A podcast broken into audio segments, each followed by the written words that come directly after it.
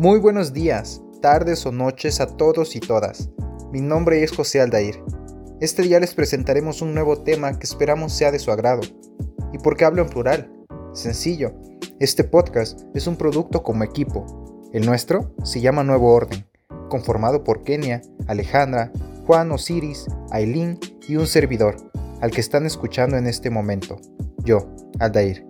El tema principal que abordaremos en este podcast será el de la relación que existe entre el diseño organizacional y distintos factores que lo conforman, como el tamaño, ambiente y giro de la empresa. Es indispensable y muy importante que estos factores se conozcan a detalle, pues cada uno de ellos determinará cuál será el diseño más idóneo con el que una empresa puede contar, así como estrategias que les sirvan para diseñar mejores métodos y crear una estructura y reparto de funciones objetivas y óptimas para una buena organización.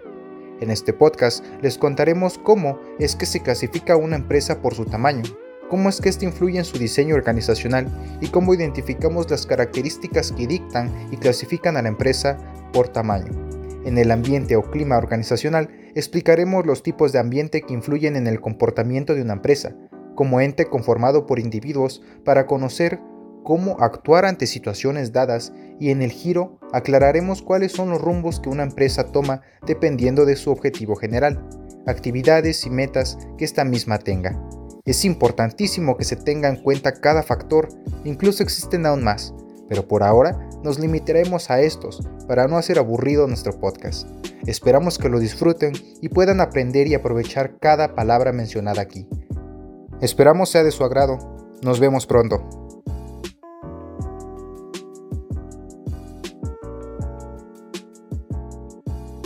Hola, hola compañeros, mi nombre es Kenia. Yo les explicaré acerca del tamaño de las empresas. Bueno, de acuerdo a la magnitud de la empresa, se utilizan diversos criterios para su clasificación, tanto grande, mediana o pequeña. Estos criterios son los siguientes. Número 1. Criterio financiero. En el tamaño de la empresa se determina con base en el monto de su capital, es decir, el dinero total invertido. Este puede ser tanto en activos fijos o efectivo. Número 2. El criterio del personal ocupado.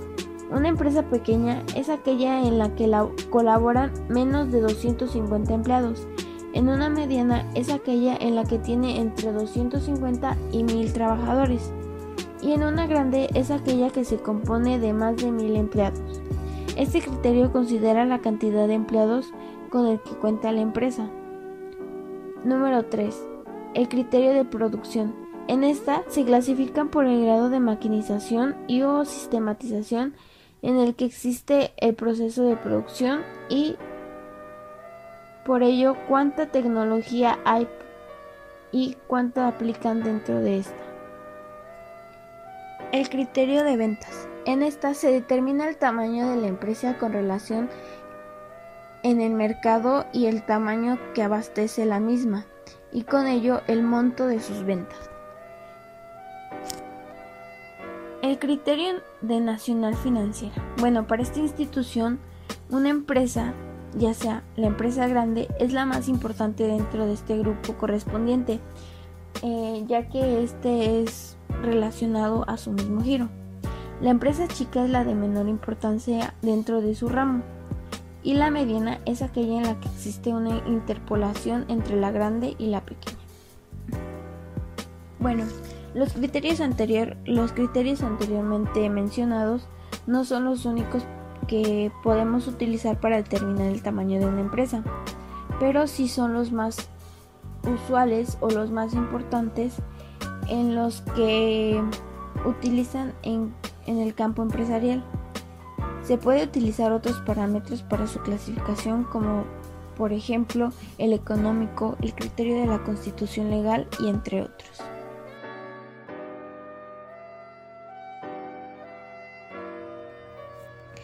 Buenos días, mi nombre es Alejandra Sánchez y yo les explicaré la relación que existe entre el ambiente de la organización con el diseño organizacional. El objetivo es dar a conocer la importancia de la relación de estos dos factores dentro de una organización.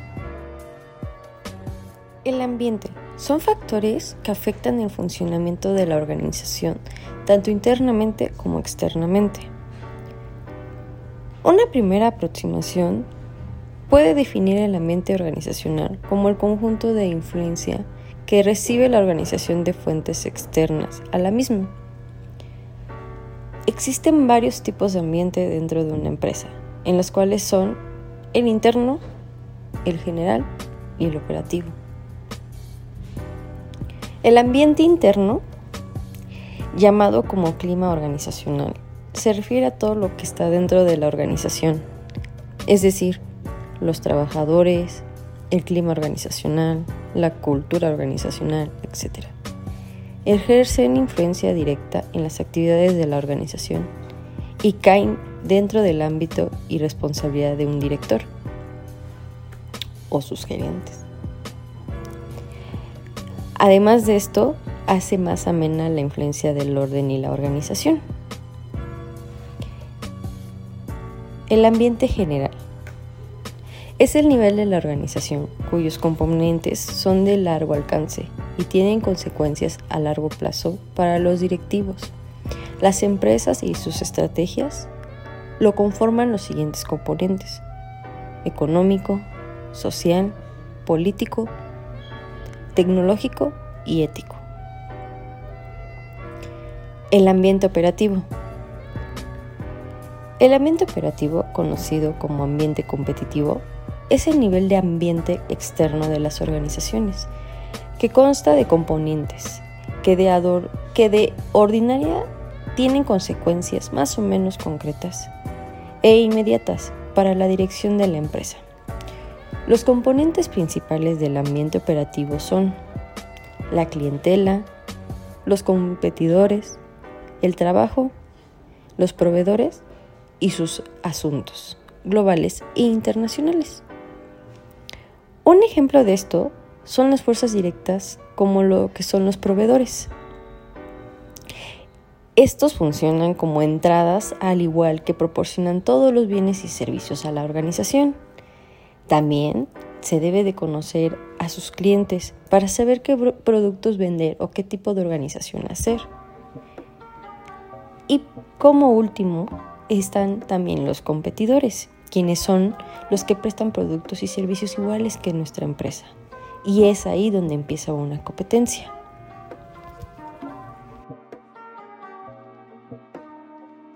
Hola, mi nombre es Juan y junto con mi compañero Ciris les explicaremos el giro de la empresa y su relación con el diseño organizacional. ¿Qué es el giro y las empresas industriales? El giro es la actividad a la cual la empresa se va a dedicar. Estas se clasifican de acuerdo a su propósito e importancia de las empresas. Una empresa puede tener varios giros a la vez. Estos pueden clasificarse en principales, secundarios y auxiliares. La actividad principal se refiere a la actividad empresarial más importante que desarrolla la empresa. Esta actividad se caracteriza por generar más del 50% de los ingresos totales de la empresa y por incidir a el desarrollo de las demás actividades de la empresa. La actividad secundaria se refiere a una actividad productiva que eventualmente produce ingresos, pero que no constituye al corazón del negocio. Al eliminarse esta actividad, la empresa aún seguirá existiendo. Y por último, las actividades auxiliares. Se refiere a aquellas actividades empresariales que son necesarias para el funcionamiento de la empresa, pero que no generan ningún producto o servicio para el consumo público Empresas de giro industrial. La industria se refiere a la fabricación de bienes. Una empresa de giro industrial es aquella que explota los recursos naturales o cambia la forma de los productos en cualquiera de las etapas entre la materia prima y el producto terminado.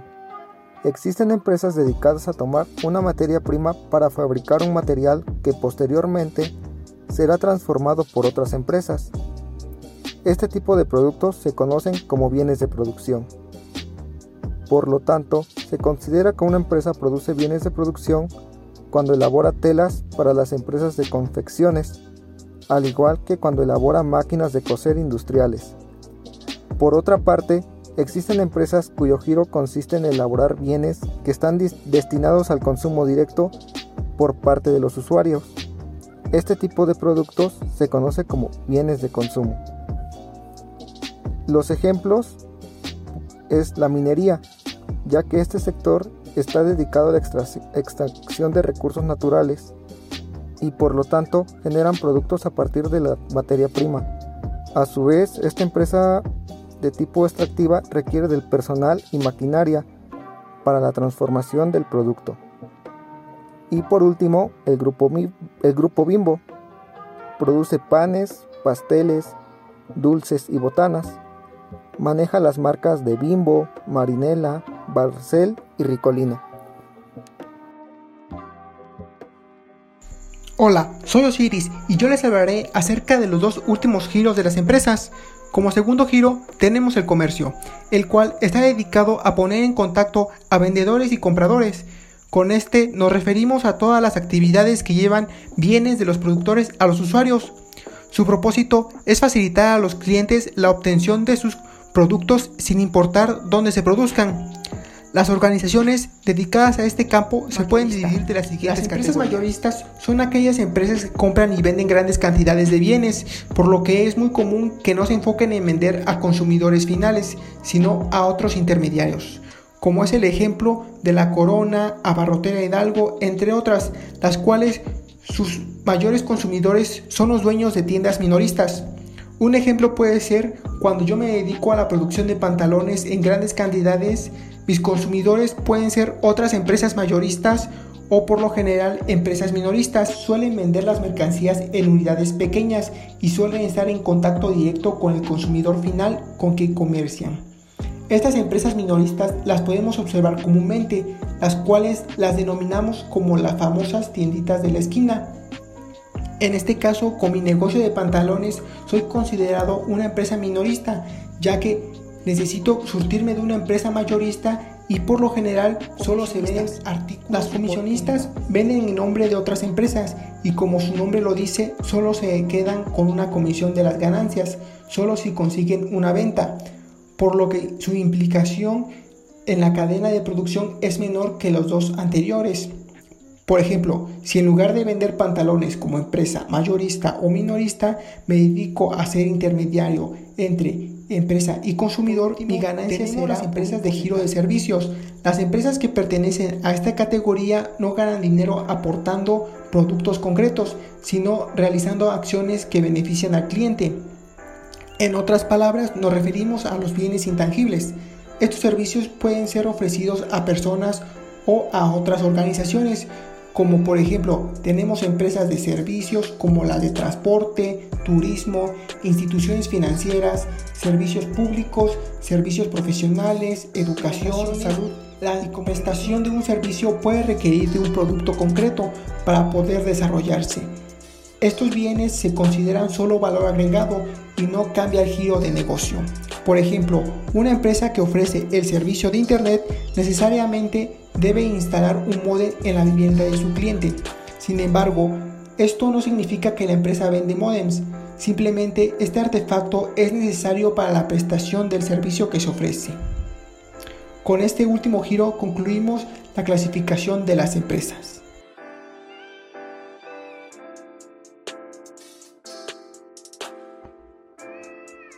Hola compañeros, mi nombre es Aileen y les comentaré de forma concreta cuál es la relación entre el diseño organizacional y el ambiente, el tamaño y el giro de la empresa.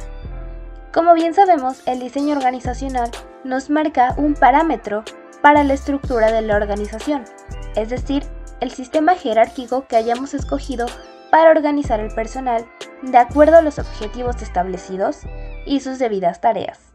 Nosotros no podemos hablar de una buena estructura dentro de la organización sin tomar en cuenta otros factores como lo son el clima o el ambiente organizacional, el tamaño de la empresa y el giro de la misma. Pero vamos por partes.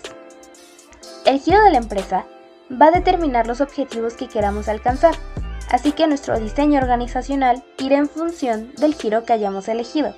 De igual manera, el tamaño de la organización será un factor decisivo a la hora de planear nuestro diseño, ya que nos permitirá departamentalizar la organización de manera adecuada y organizar las tareas correspondientes a cada uno de esos departamentos, además de ayudar a planear y ejecutar el mejor sistema jerárquico que convenga a la organización. Ahora, si bien puede haber más de una organización con el mismo giro y el mismo tamaño, lo que hace realmente diferente a cada una de ellas es su clima o ambiente laboral. Y se preguntarán, ¿en qué afecta esto a mi diseño organizacional? Pues bien, nosotros podemos tener la mejor estructura dentro de la organización, haber establecido objetivos concretos y contar con el mejor personal dentro de cada departamento. Pero de nada sirve nuestra estructura si no la complementamos con un buen clima laboral, ya que este nos va a ayudar a determinar cuán buena es la relación entre cada uno de los niveles jerárquicos o los departamentos que hayamos establecido. Este ambiente afecta directamente la eficiencia y la productividad de la organización. Y si no estamos conscientes de ello, nuestra organización puede tomar un corto tiempo de vida o simplemente nunca despegar. Así que teniendo una buena conexión entre nuestro giro, el tamaño, el ambiente y diseño de la organización, podemos llevarla al siguiente nivel.